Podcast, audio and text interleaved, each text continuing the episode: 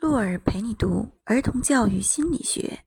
大家好，我是洛尔，欢迎收听我们的第二期内容：儿童的社会情感需求。每个人都是一幅画作，又是这幅画的作者。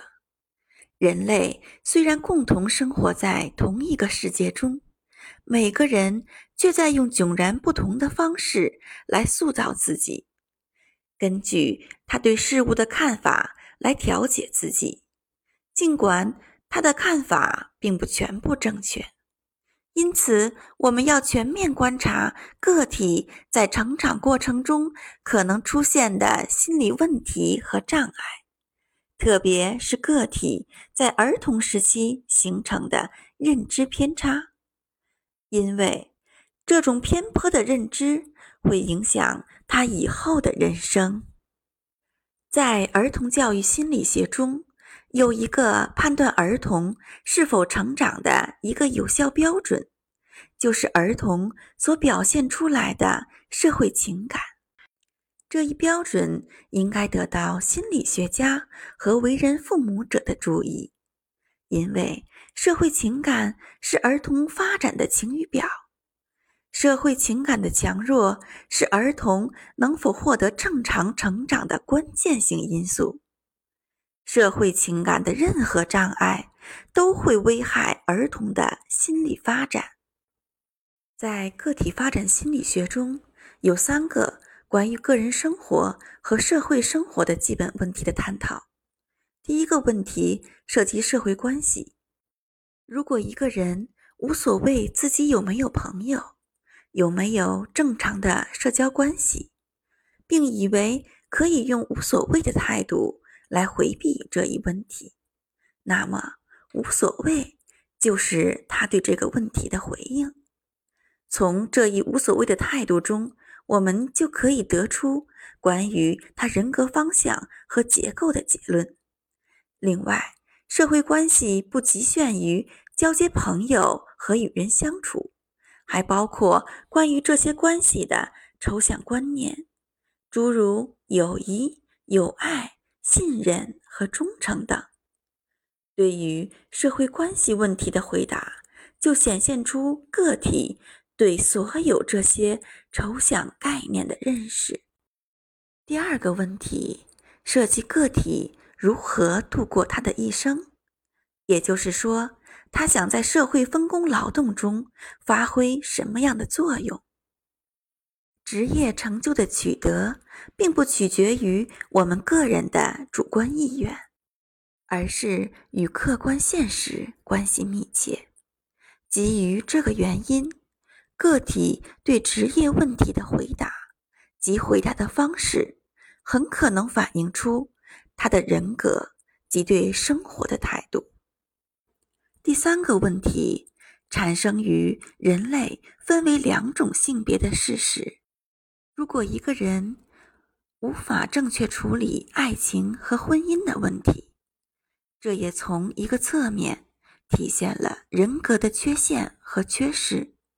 因此，对这个问题处理不当而产生的许多有害后果，都可以从人格缺陷和缺失的角度。来加以解释。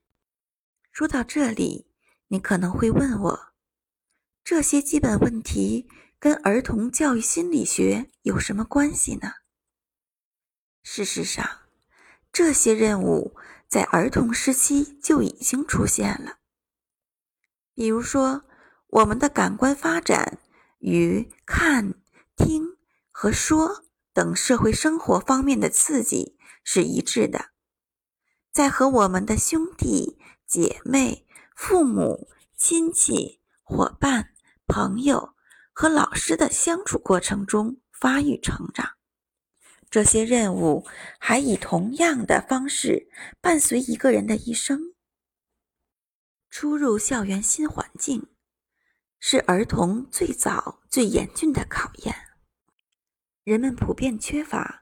为儿童进入学校这一新环境做准备的知识，这也解释了为什么许多成年人在回想他们的校园生活时，总觉得那是一场噩梦。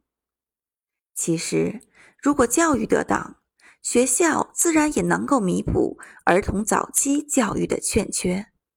理想的学校完全可以充当现实世界与家庭之间的媒介。学校不仅仅是一个传授书本知识的地方，它更应该是传授生活的学问与生活的艺术的场所。在理想学校并没有出现的时候，我们首先应该将焦点聚集在父母家庭教育的弊端上。正是因为学校还没有达到理想的程度，对于家庭教育的弊端，学校会使这些问题日益显露出来。如果孩子的父母没有告知过他们应该怎样和别人相处，那么孩子在入学时就会感到孤立无援，他们也因此被视为孤僻的怪孩子。这种歧视反过来又会强化孩子初始的孤僻倾向，他们的成长往往由此受到压抑，并逐渐发展成为问题儿童。人们常把问题的出现归咎于学校，其实学校只不过引发了家庭教育的潜在问题而已。如果儿童刚进入学校就遭遇失败，那就是一个非常危险的信号。这与其说是知识教育的失败，不如说是心理教育的失败。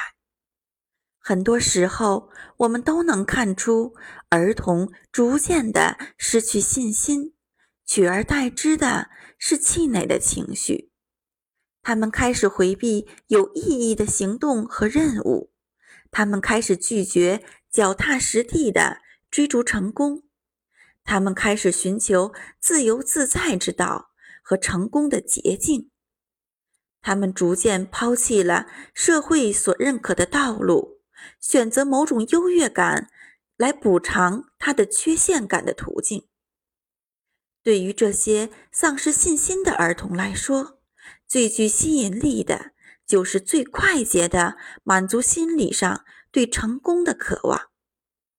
毕竟，甩开社会和道德的责任，会给他们一种毫不费力的征服感，这比走社会所认可的大道要轻松得多。然而，选择捷径的人，恰恰暴露了他们内心的怯懦。不管。他在外在行为上表现得多么勇敢无畏！这种人一般只肯做十拿九稳的事情，再借着轻而易举的成功来炫耀自己的优越感。在现实生活中，我们不难发现，作奸犯科之人，尽管行为上嚣张跋扈、无所畏惧，但是内心往往脆弱的。不堪一击。同样的，那些外表上表现的勇敢无畏的儿童，内心通常是脆弱的。我们能够通过各种微小的迹象观察到他们暴露出来的虚弱感。例如，不少儿童在站立的时候不是挺直腰杆，而是总要依靠什么东西。一般的教育方法往往是治标不治本，人们会教育孩子说“站直了”，但事实上，问题并不在孩子是否依靠了某种可支撑的物体，重要的是他总是希望得到帮助和支持。通过惩罚或奖励，我们可以很快的消除这类孩子。软弱的表现，但是他们强烈的渴求得到帮助的心理并没有得到满足，问题的根源依然存在。一个好的老师能够读懂孩子的这些迹象，并以同情和理解去帮助孩子消除这种问题的根源。好的。今天我们的分享到这里就结束了，请期待我们的下一期内容吧。